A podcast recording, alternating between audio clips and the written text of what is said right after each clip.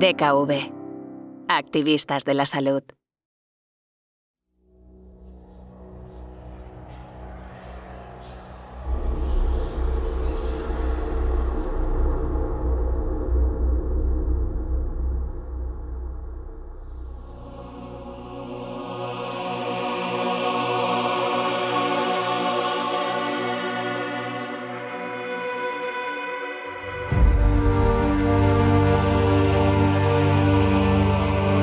115 segundos de silencio, un relato de voces activistas.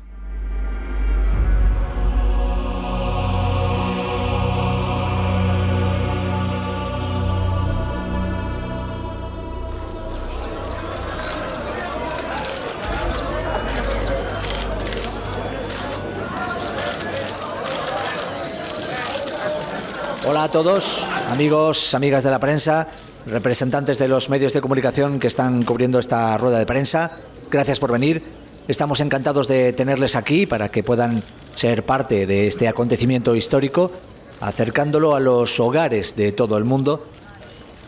Sé que muchos de ustedes llevan eh, muchas horas esperando este momento, quizá demasiadas. Les pido disculpas por ello en nombre de la agencia, pero ya saben que algunos procedimientos llevan su tiempo.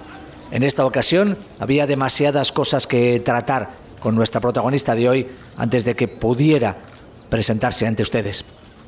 Aún cansada después de estas más de 100 horas a bordo de la nave espacial y todavía, entiendo, asumiendo las consecuencias e implicaciones de su aventura espacial, me enorgullece dar paso a Lucía Valdés, alguien que por muchas razones ya es un mito dentro de la exploración espacial de esta era.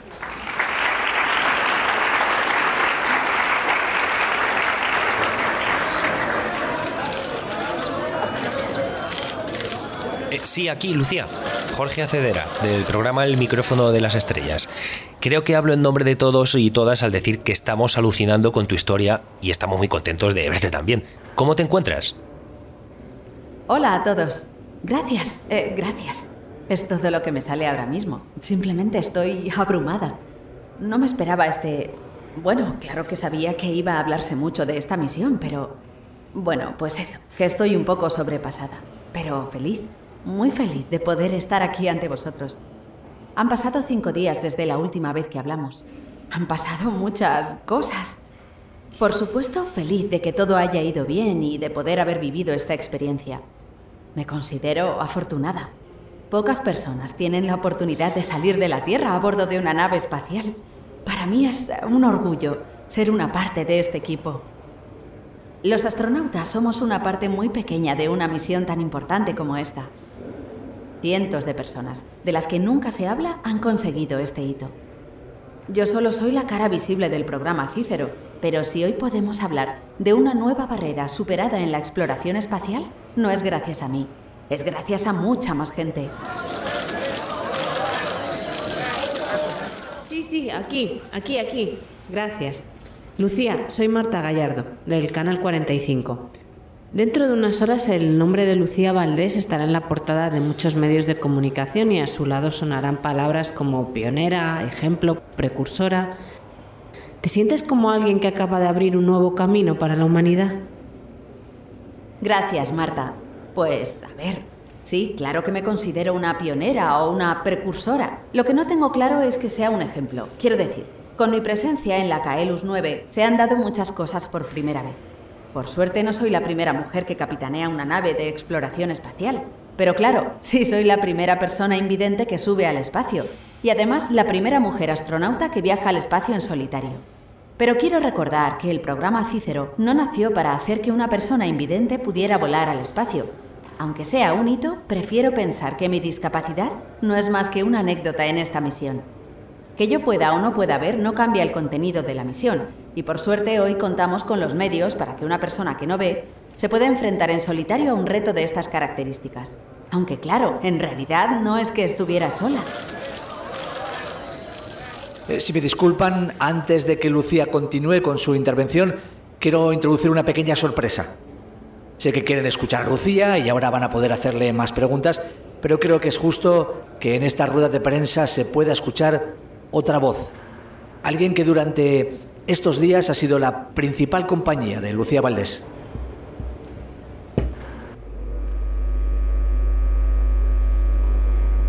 Les presento a todos, en su primera intervención pública, a Pablo.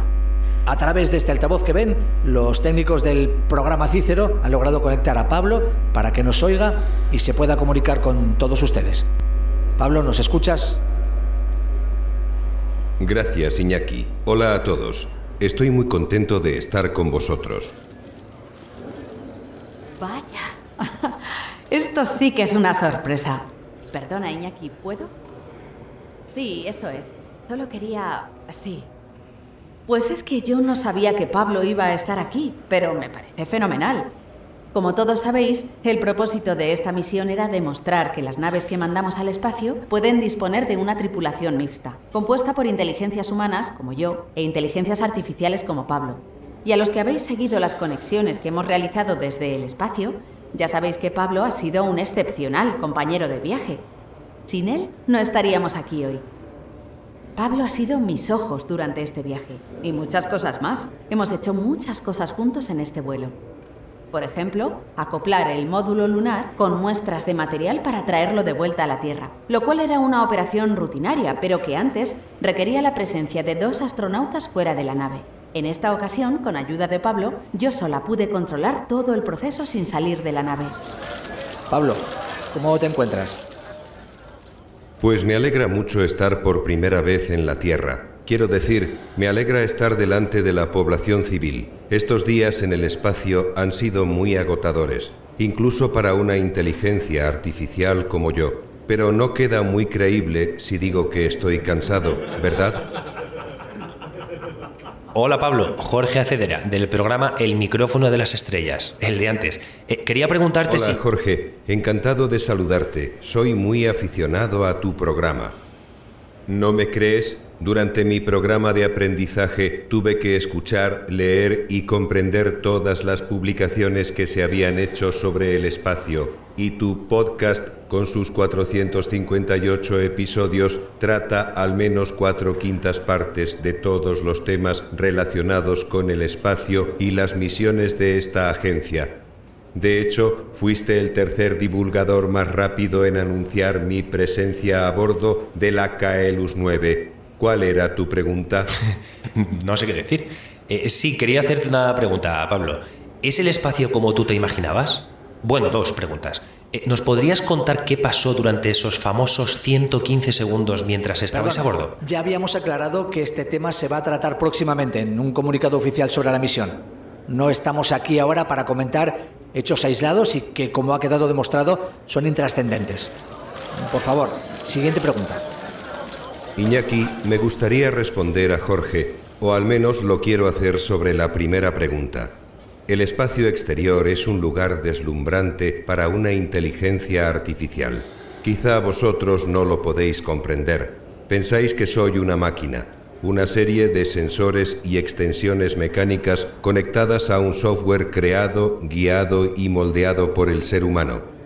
Eso es lo que soy. Precisamente por eso, porque me habéis hecho usando vuestro conocimiento y porque he aprendido todo lo que sé de vosotros, mi pensamiento sobre el espacio es como el vuestro. Es un sitio en el que se está solo, donde no se oye o se ve gran cosa.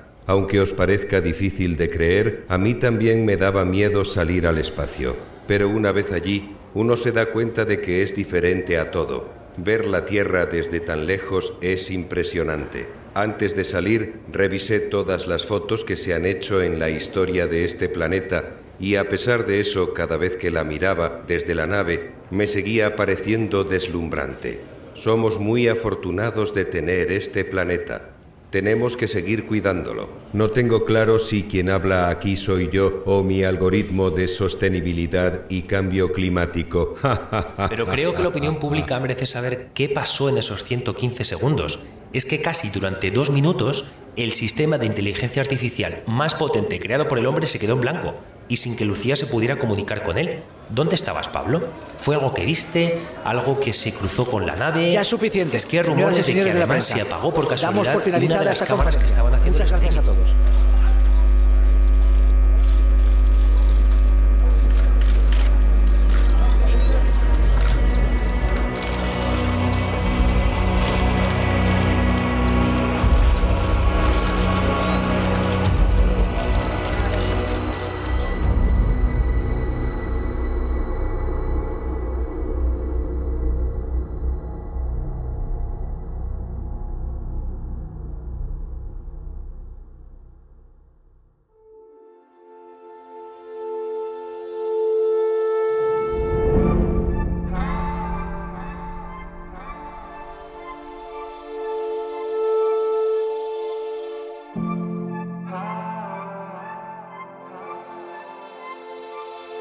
Bienvenidos amigos y amigas del micrófono de las estrellas. Hoy tenemos un episodio muy especial. No voy a alargar mucho la introducción porque quiero dar paso a mi invitada. Como sabéis, hace seis meses, concretamente el 21 de noviembre del año pasado, la nave Kaelus 9 se posó de nuevo en la Tierra tras pasar 102 horas dando vueltas al planeta. En esta misión se probó un nuevo sistema de guiado y control de la nave por inteligencia artificial. Según la Agencia Espacial Europea, esta misión fue un éxito y abría el camino a que en el futuro muchas misiones sean capitaneadas por inteligencias artificiales. Pero misteriosamente, algunas semanas más tarde, y casi sin que la prensa se haya hecho eco de ello, el programa Cícero se ha desmantelado. En una escueta nota, la Agencia Espacial Europea comunica el fin del proyecto, insinuando falta de apoyos institucionales. ¿Por qué? Una misión tan exitosa se ha acabado convirtiendo en el fin del programa Cícero.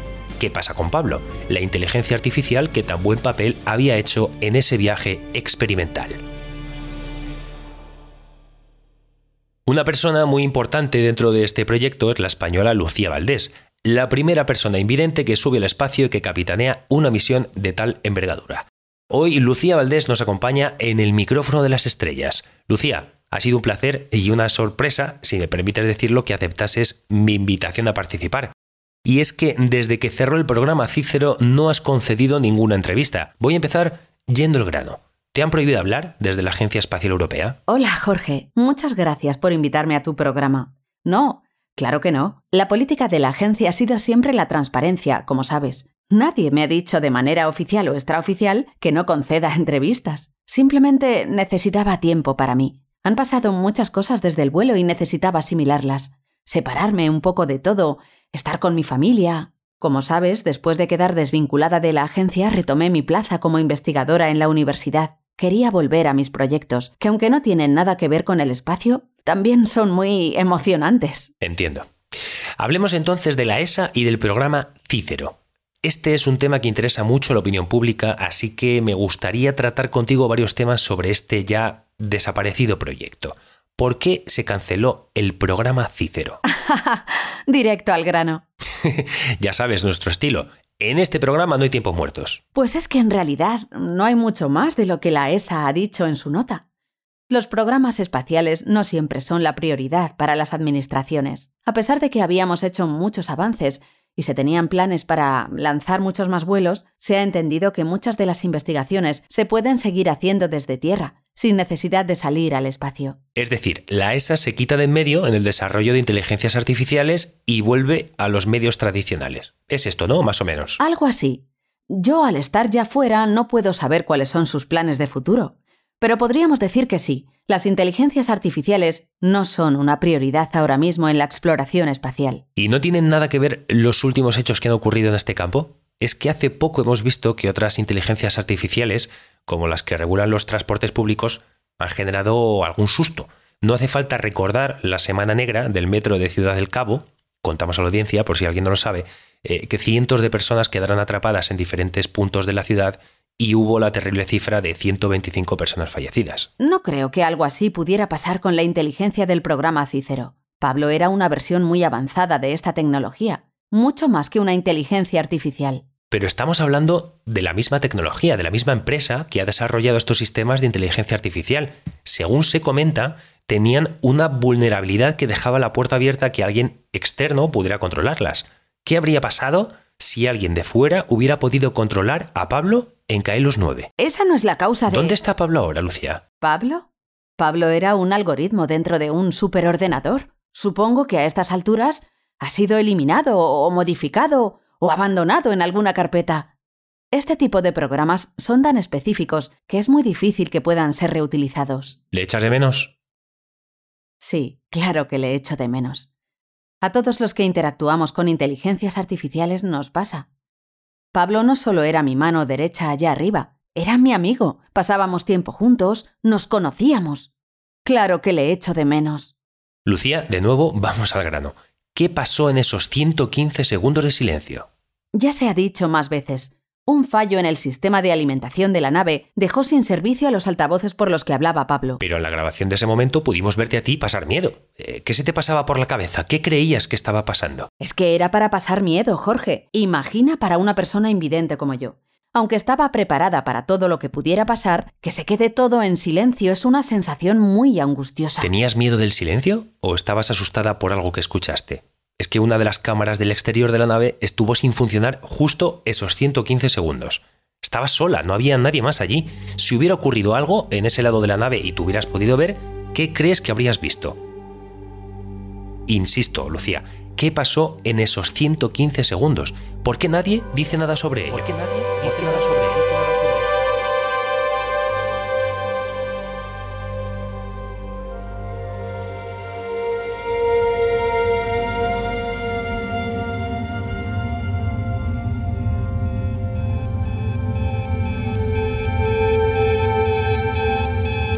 Despierta. Ya son las 7 de la mañana UTC del 21 de noviembre.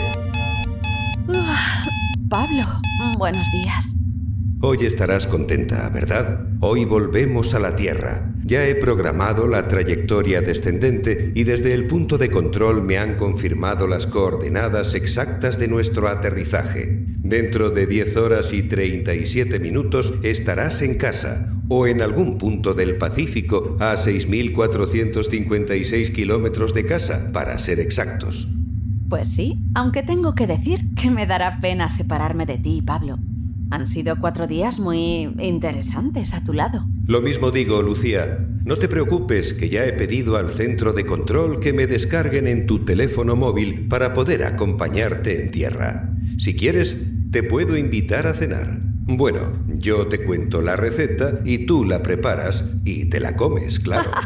Eso me faltaba, tenerte en mi bolsillo todo el rato. Una cosa es que nos llevemos bien y otra que te vengas conmigo cada día.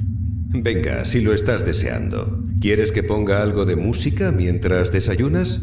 Mientras te informo que la carga procedente de la Luna está terminando de descargar los archivos con toda la información recogida por los sensores allí depositados. Pronto podré contarte con pelos y señales cómo es un amanecer desde el cráter Garavito. No me la cuelas, Pablo. Al cráter Garavito nunca le da la luz del sol. ¿Cómo quieres que amanezca allí? Yo por ti, Lucía, pinto amaneceres hasta en la cara oculta de la luna. Anda, Zalamero, acércame la bandeja del desayuno y no me pongas música. Mejor cuéntame cómo está la Tierra hoy. Pues déjame decirte que estamos sobrevolando el Océano Índico. Ahora allí son las 12.30 del mediodía. El sol está iluminando las aguas del océano. Desde aquí podemos verlas claramente. La borrasca que te conté ayer se ha desplazado hacia el sur y por lo tanto los cielos sobre la India están despejados. Si estuvieras allí ahora, posiblemente estuvieras en manga corta, pues estarías a unos 23-24 grados. Hace un sol radiante y un día perfecto para ir a la playa. ¿A qué playa quieres que te lleve, Lucía? Pues déjame que lo piense. ¿Cuál me recomiendas? Voy a recopilar toda la información que pueda sobre las playas de India y te describiré las más bonitas para que las puedas conocer. Aunque todavía no, porque estoy acabando de descargar los datos del módulo lunar. Recuerda que soy un hombre, no puedo hacer dos cosas a la vez. Me fascina que hayamos sido capaces de programar el sentido del humor. Me caes muy bien, Pablo.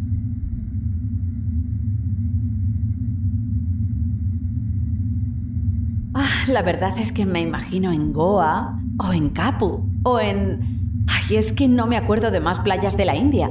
Voy a tener que ir a visitarlas, Pablo. ¡Qué ganas tengo de volver a la Tierra!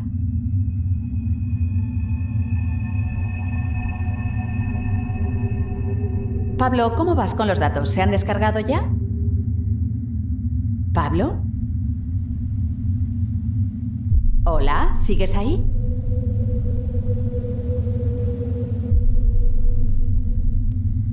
Pablo, no me gastes bromas.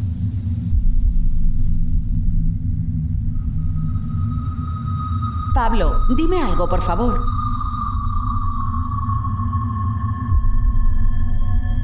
¿Qué está pasando? ¿Hay algún problema con los datos del módulo lunar?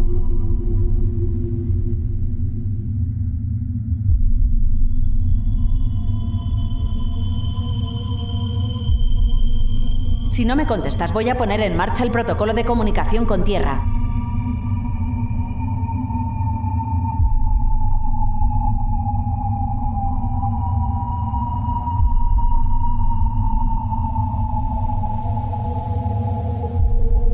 ¿Qué está pasando?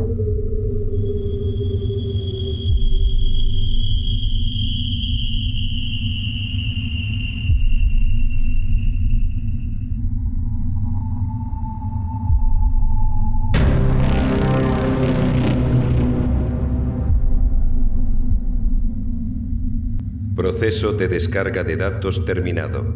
Los datos extraídos del módulo La Luna son... son correctos.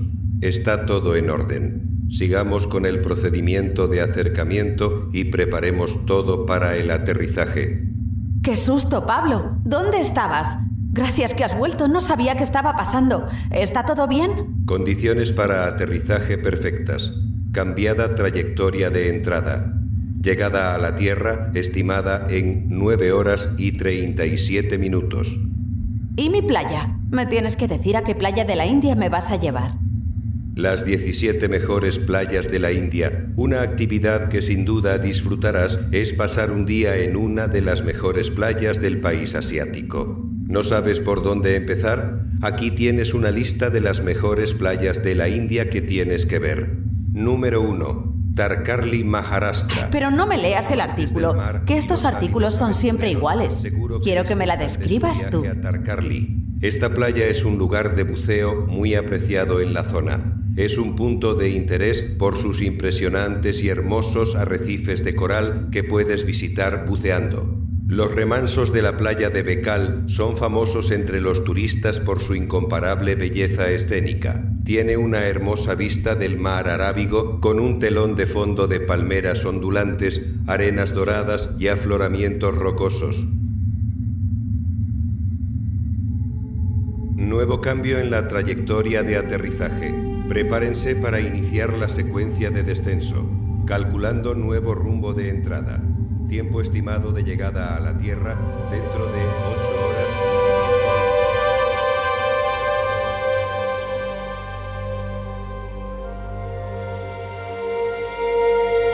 La Agencia Espacial comunica que a las 17 horas y 13 minutos UTC el módulo de la nave Kaelus ha caído sobre el Océano Pacífico, donde se encontraban las unidades de la agencia que han podido subir a bordo al astronauta Lucía Valdés. Lucía se encuentra en perfecto estado de salud, aunque se le están haciendo más pruebas para asegurar que sus condiciones son idóneas. Debemos comunicar asimismo que la descarga de datos procedente de la Luna no se pudo completar, por lo que no se han podido recuperar estos datos. Se espera que en los próximos días un nuevo módulo vuelva a extraer esa información que sigue almacenada en los servidores que la agencia posee en la cara oculta de la Luna. Se trata de información relevante, pues podremos conocer datos de una zona nunca visitada por ninguna misión. En breve anunciaremos la convocatoria de prensa en la que estarán miembros de la Agencia Espacial, así como la astronauta Lucía Valdés, que es desde ya historia viva de la exploración espacial.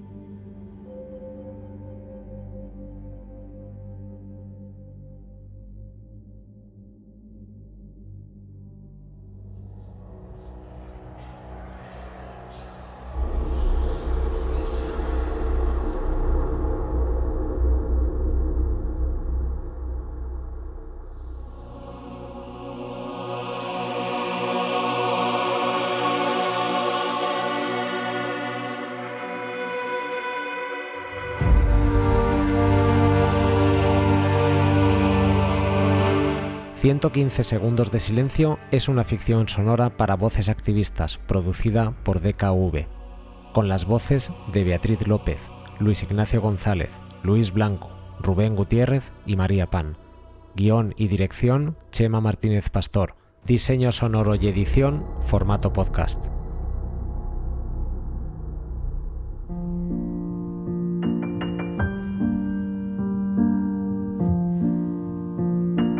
Déjame decirte, Lucía, que el cráter Garavito efectivamente está en la cara oculta de la Luna, pero eso no quiere decir que no tenga amaneceres. Aunque está en un lado de la Luna que no podemos ver desde la Tierra, sí le da ocasionalmente la luz del Sol.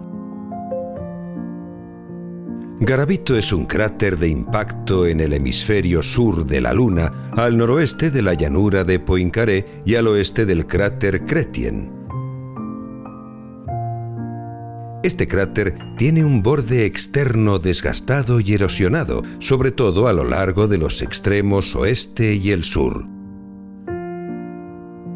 Debe su nombre al astrónomo colombiano Julio Garavito Armero y es uno de los pocos cráteres nombrados en honor a una persona de origen latinoamericano.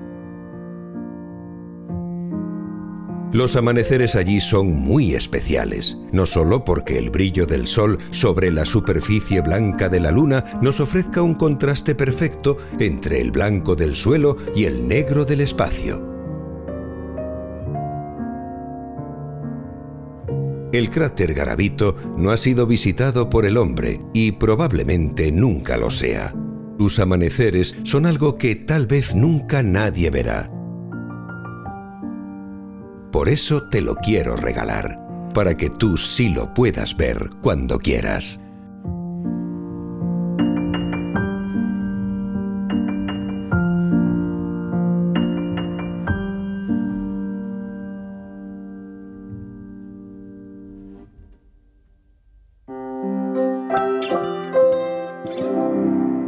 DKV. Activistas de la salud.